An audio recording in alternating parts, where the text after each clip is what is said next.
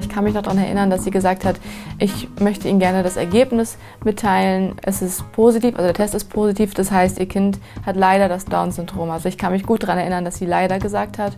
Allein bei der Diagnose, also bei dem Diagnoseverdacht, war es auch schon, dass uns äh, an uns herangetragen wurde, dass eine Abtreibung doch eigentlich auch sinnvoll wäre oder jedenfalls üblich in dem Fall. Das ist mit Sicherheit die schwerste und die Entscheidung mit den schwerwiegendsten Konsequenzen, die wir beide in unserem Leben treffen müssen. Und das ist eine Entscheidung, die, die eigentlich niemand, die keine Eltern jemals treffen sollten. Wie weit darf Schwangerenvorsorge gehen? Wenn werdende Eltern zwischen Leben und Tod entscheiden. Eine Sendung von Ilka aus der Mark. Also ich weiß, dass ich mich gefragt habe, wie sage ich das meiner Familie, wie sage ich das Freunden, was denken die dann von mir, als wäre das irgendwas, ja, verurteilenswertes. Weil es ist ja das Kind, was im eigenen Bauch heranwächst, habe ich sofort gedacht, habe ich irgendwas falsch gemacht. Dann habe ich darüber nachgedacht, werde ich trotzdem noch ein normales Leben führen können. Also kann ich trotzdem noch studieren, kann ich Urlaub machen, all diese, ja, so Alltagsfragen eigentlich. Durch einen einfachen Bluttest erfahren Fredi und ihr Freund Joscha in der 20. Schwangerschaftswoche, dass ihr Kind das Down-Syndrom hat. Die Diagnose ist ein Schock für die beiden. Sie sind erst Anfang 20 und haben gerade angefangen zu studieren. So früh schwanger zu werden, hatte Fredi eigentlich nicht geplant. Und jetzt das. Ein Kind mit Behinderung. Fredi weiß, dass die meisten Schwangerschaften nach der Diagnose Down-Syndrom abgebrochen werden. Zwischen 70 und 90 Prozent.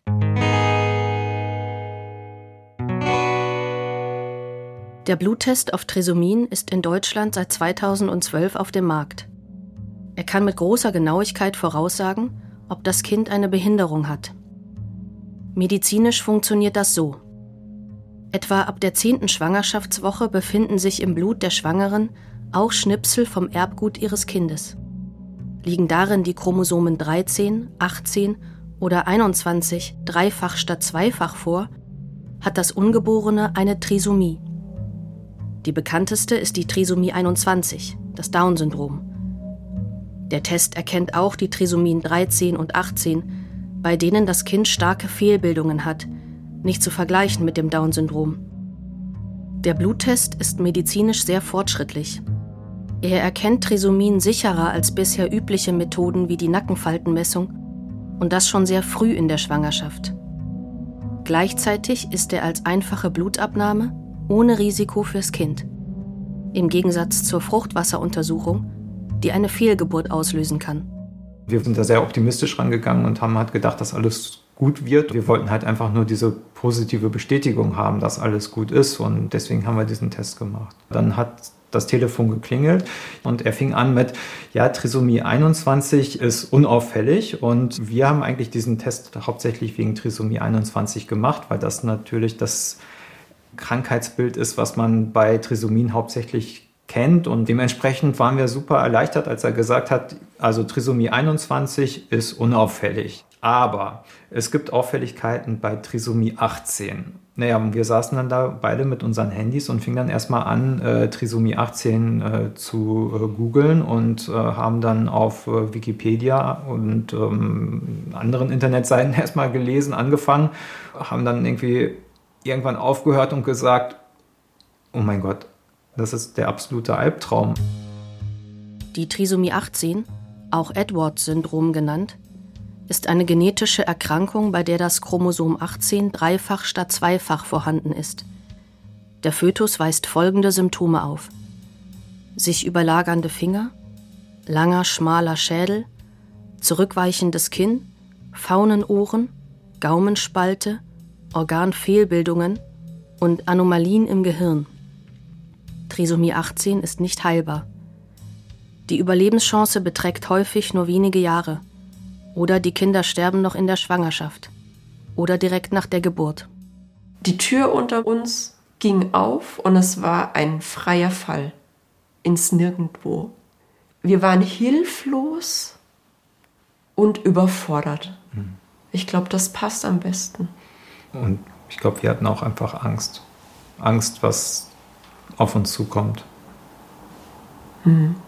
Weil ich glaube, uns war relativ schnell klar, welche Frage im Raum stehen wird, nachdem wir gelesen haben, was die Trisomie 18 ähm, bedeutet.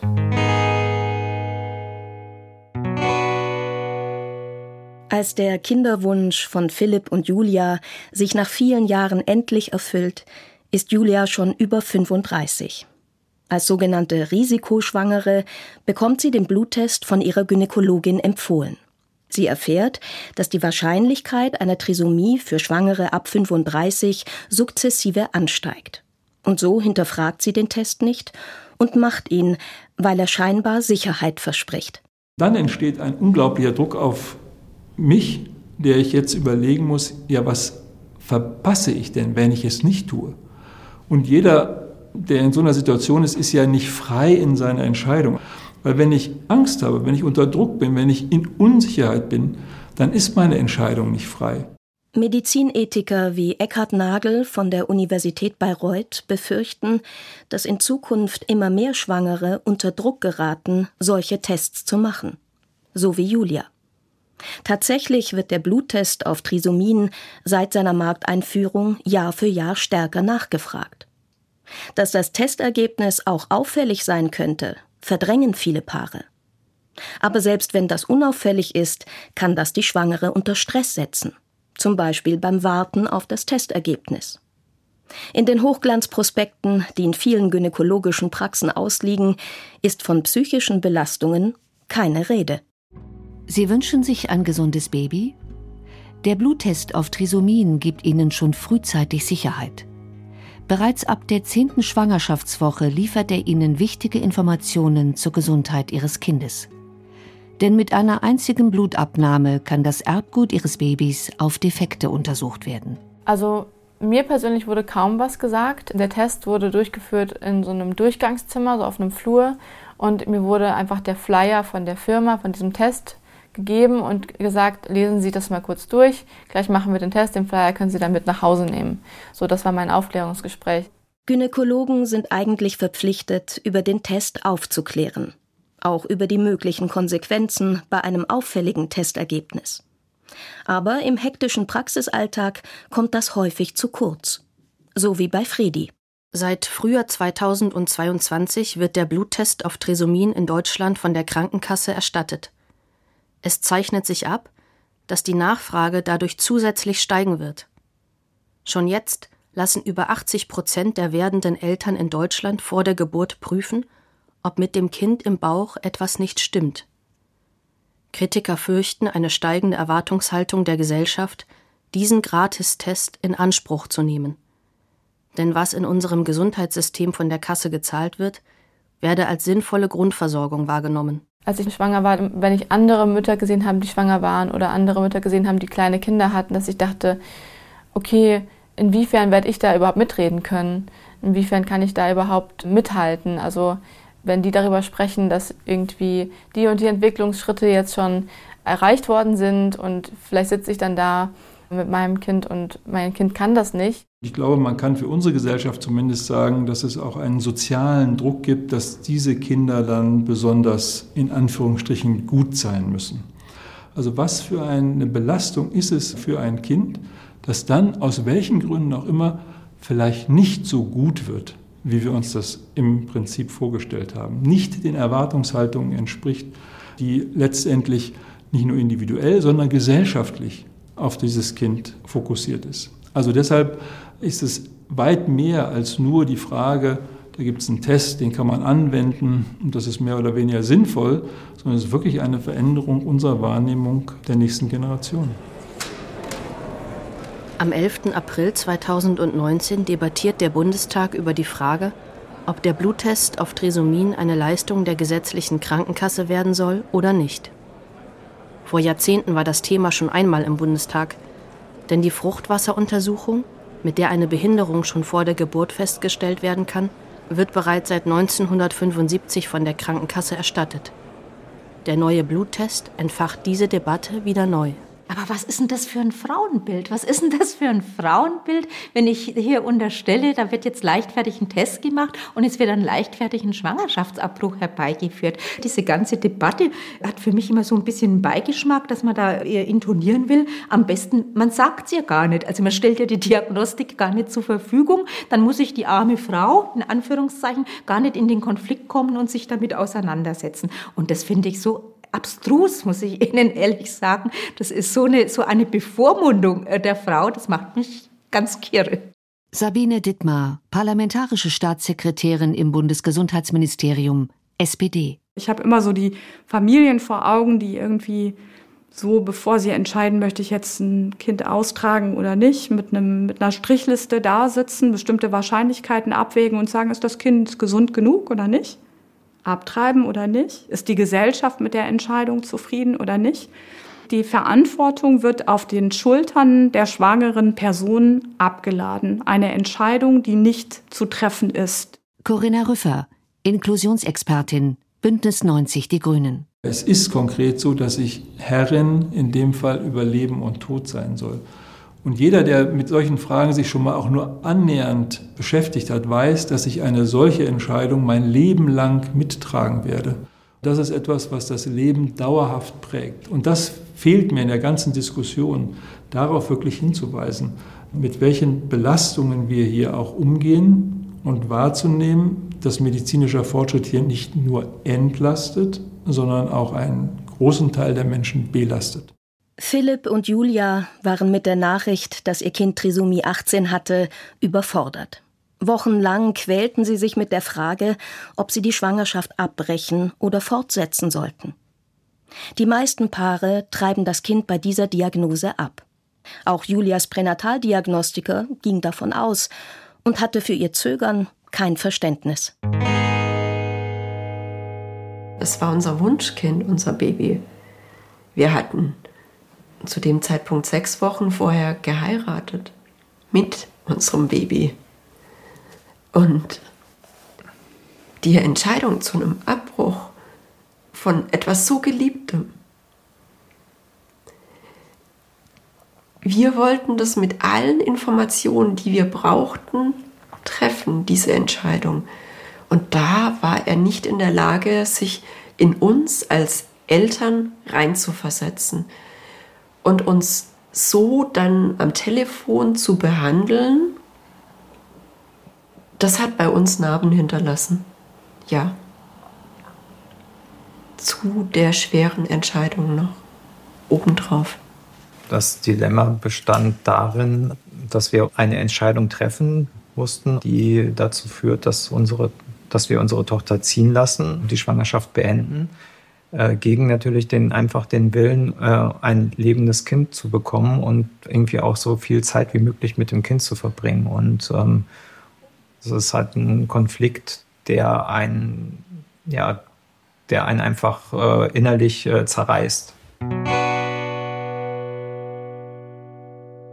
Im Gegensatz zu Julia hat Fredi den Bluttest erst spät in der Schwangerschaft gemacht nachdem in der 20. Schwangerschaftswoche bei ihrem Kind ein schwerer Herzfehler diagnostiziert wurde. Der kommt häufig zusammen mit dem Down-Syndrom vor, und Fredi wollte jetzt wissen, ob zusätzlich zum Herzfehler auch noch ein weiteres Handicap vorlag.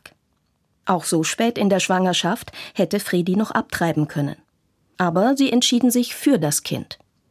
Auch weil Joscha eine Schwester mit Down-Syndrom hat und ihm die Behinderung dadurch sehr vertraut ist. Ich muss auch fairerweise sagen, dass es schon auch so war, dass ich mir Sorgen gemacht habe, weil ich eben wusste, dass damit ganz besondere Verantwortungen eben mit einhergehen und dass es eben harte Zeiten geben kann und die gab es auch bei meiner Schwester und meine Eltern mussten die durchstehen und so stehen wir die jetzt auch immer wieder durch. Also es ist nicht so, als wäre immer alles nur einfach, aber es erleichtert trotzdem, dass man darüber Bescheid weiß.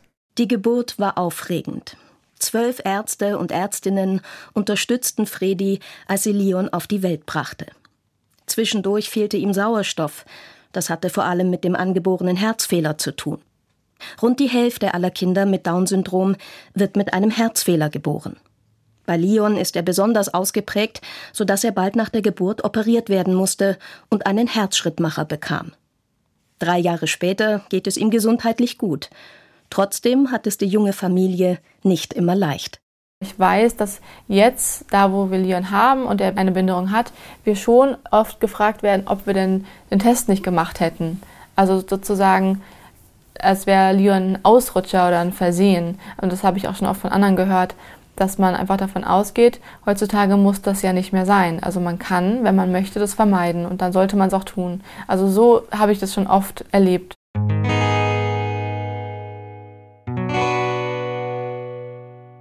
Also es ist ja heute schon so, dass viele Familien, die ein behindertes Kind haben, davon berichten, dass sie gefragt werden, war das denn nötig? Hätte man das nicht früher erkennen können? Und natürlich leistet dieser Test und gerade die Finanzierung einen Beitrag dazu, dass solche Argumente sich noch stärker verfestigen. Es gibt ein Recht auf Nichtwissen und es gibt ein Recht auf Wissen. Aber es entscheidet schlicht und ergreifend die Frau ganz alleine oder mit ihrem Partner, welches Recht sie für sich in Anspruch nehmen will. Das Wissen um das genetische Muster des Embryos allein ist doch keine Diskriminierung. Ich kann mich auch für das Kind entscheiden und kann gut Vorbereitungen treffen für Geburt und für das Leben mit dem Kind mit Behinderung. Aber schon zu sagen, der Test, allein das Erlangen des Wissens, ist eine Diskriminierung von Menschen mit Behinderung. Also das ist eine Argumentation, der kann ich nicht folgen. Das ist eben eine Abwägungsentscheidung zwischen dem Leben der Mutter und dem werdenden Leben. Und ich glaube, dass es ethisch vertretbar ist, das Leben, was schon existiert, nämlich das Leben der Mutter, höher zu gewichten als das werdende Leben. Das ist eine ganz schwierige Diskussion, das ist auch eine ganz schwierige Diskussion im Hinblick darauf, ob das ausgrenzend ist. Aber hier muss eine Entscheidung getroffen werden und die kann man ethisch begründen. Das ist sozusagen der Kontext, wo Ethik eine Rolle spielt. Als Julia und Philipp nicht mehr weiter wissen, bekommen sie von ihrer Gynäkologin eine Hebamme empfohlen. Sie ist auf schwere Diagnosen spezialisiert. Einmal in der Woche sind sie in diesen schweren Zeiten der Entscheidung bei ihr.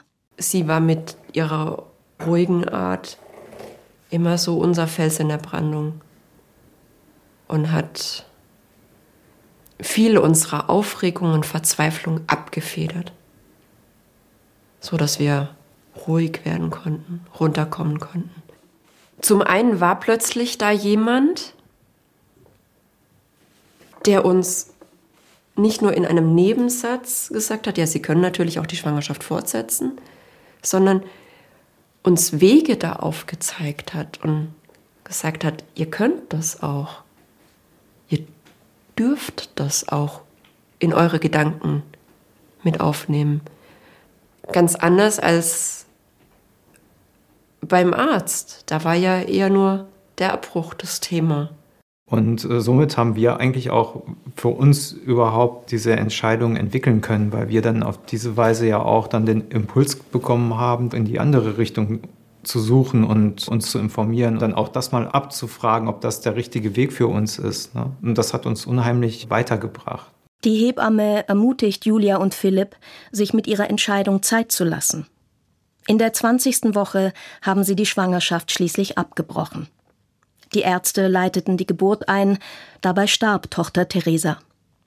Den Fötus beerdigten sie auf einem Friedhof in der Nähe ihrer Wohnung. Also unser Herz hat sich sehr schwer getan mit dieser Entscheidung. Aber was am Ende für uns den Ausschlag gegeben hat, ist, dass die Perspektive so aussichtslos war, dass wir dann für uns entschieden haben, dass das der Weg ist, den wir drei am besten gehen können.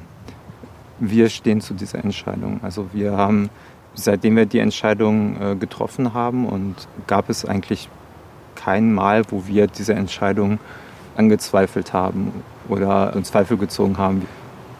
Wir sind unheimlich traurig, aber wir müssen mit dieser Entscheidung leben, weiterleben.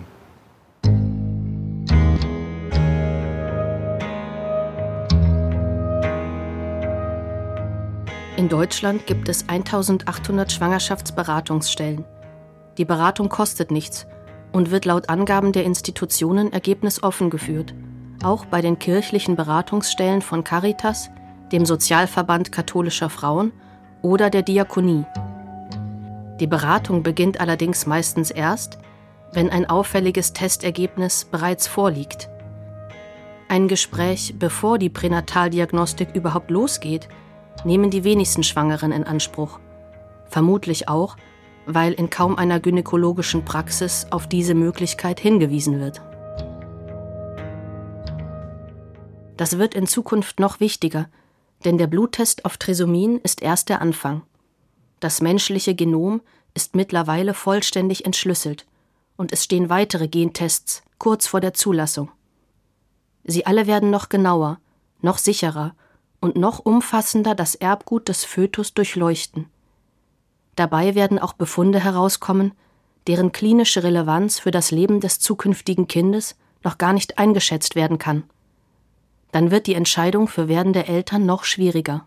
Ja, im Hinblick auf die Frage, wohin entwickelt sich unsere Gesellschaft, kann man, glaube ich, nachvollziehen, dass natürlich die Möglichkeit einer Pränataldiagnostik, die dann auch möglichst umfänglich alle mehr oder weniger betrifft, dazu führt, dass Kinder mit Behinderungen nicht so häufig geboren werden, unter Umständen sogar vielleicht gar nicht mehr geboren werden. Hier haben wir eine Situation, wo man annehmen darf, dass die Möglichkeit, solche Tests durchzuführen, am Ende nicht nur für betroffene Patientinnen und Familien relevant sind, sondern dass tatsächlich damit auch die Gesellschaft sich ein Stück weit verändert. Fredi und Joscha haben vor so einer Entwicklung Angst und fürchten, dass Menschen mit Down-Syndrom dann immer weniger akzeptiert werden. Deswegen ist es wichtig, dass die Eltern auch mit ihren Kindern über Behinderung sprechen, ihnen klar machen, dass es nichts ist, wovor man Angst haben muss, nichts ist, was ansteckend ist. Das ist auch schon vorgekommen, dass Eltern ihren Kindern sagen, ja, pass auf, also geh nicht zu nah dran oder so. Da gibt es wirklich alles, was man sich eigentlich gar nicht vorstellen kann. Also zunächst mal denke ich, sind schon immer Mediziner auch an der Stelle in der Pflicht, ein neutrales Bild zu benennen, zu sagen, naja, das Kind ist nicht krank in dem Sinne, es ist eine Genanomalie, es wird andere Stärken und Schwächen haben im Leben, aber kein Bild zu vermitteln, dass es ein Kind sein wird, das keine Lebensfreude haben wird, das keine Freunde haben wird oder was auch immer. Also ich denke, das ist eine große Aufgabe, da man sehr angewiesen ist auf das, was die Mediziner einem da in dem Fall sagen. Wir müssen als Gesellschaft darüber sprechen, was bedeutet dieses Angebot und für wen ist es eigentlich gemeint. Und wir müssen diejenigen, die diese Entscheidungen treffen können, das sind insbesondere Ärztinnen und Ärzte im Bereich der Geburtshilfe, dazu auffordern, dass sie das sehr restriktiv einsetzen. Und gleichzeitig glaube ich auch, dass wir durchaus unsere Politikerinnen und Politiker nochmal auffordern sollten, an dieser Stelle die gesellschaftliche Debatte dorthin zu bringen, wo sie hingehört, nämlich ins deutsche Parlament. Dort könnte auch Inklusion und die Beratung werdender Eltern neu verhandelt werden, verlangen Medizinethiker wie Eckhard Nagel. Arztpraxen und Schwangerschaftsberatungsstellen sollten intensiver zusammenarbeiten und Ärzte für Gespräche besser bezahlt werden. Denn für die Experten steht fest, der Bluttest kann schwerwiegende Konsequenzen haben, wenn werdende Eltern mit der Entscheidung über das Leben ihres Kindes alleingelassen werden. Bei guter Aufklärung und Betreuung kann der Test für die Schwangere aber auch hilfreich sein. Ich glaube schon, dass ich den Test nochmal machen würde, weil das Ergebnis und die Wochen danach haben uns ja schon die Möglichkeit gegeben, nachzudenken, Informationen zu sammeln und die Entscheidung über einen längeren Zeitraum reifen zu lassen. Die Trisomie war ja da hat ja nichts mit dem Test zu tun. Also an dem Test finde ich zwei Sachen vor allem gut. Zum einen ähm, birgt er für das Kind und für die Mutter eben ein sehr, sehr geringes Risiko, quasi gar keins, weil eben nur Blut abgenommen wird. Und zum anderen kann man über den Test eben auch erfahren dann, ob das Kind eine Behinderung hat und daraus ja auch ziehen, dass man sich zum Beispiel vorbereiten kann. Man kann die passende Klinik raussuchen, man kann sich informieren. Klar, am Anfang war es ein bisschen eine Überraschung oder ein Schock. Und wir sind aber sehr froh, dass wir uns für Leon entschieden haben, aus allen möglichen Gründen. Also einfach, ja, jeden Tag ist er glücklich. Und klar hat er auch irgendwie verschiedene Launen, aber er bereichert einfach unser Leben und das Leben von unseren ganzen Familien und schenkt uns einfach eine neue Perspektive auch aufs Leben. In SWR 2 Glauben hörten Sie eine Sendung von Ilka aus der Mark. Wie weit darf Schwangerenvorsorge gehen? Wenn werdende Eltern zwischen Leben und Tod entscheiden. Redaktion Christina Maria Purkert. Sie finden diese und vier weitere Folgen der Reihe Grenzwertig Ethik zwischen Leben und Tod in der ARD Audiothek.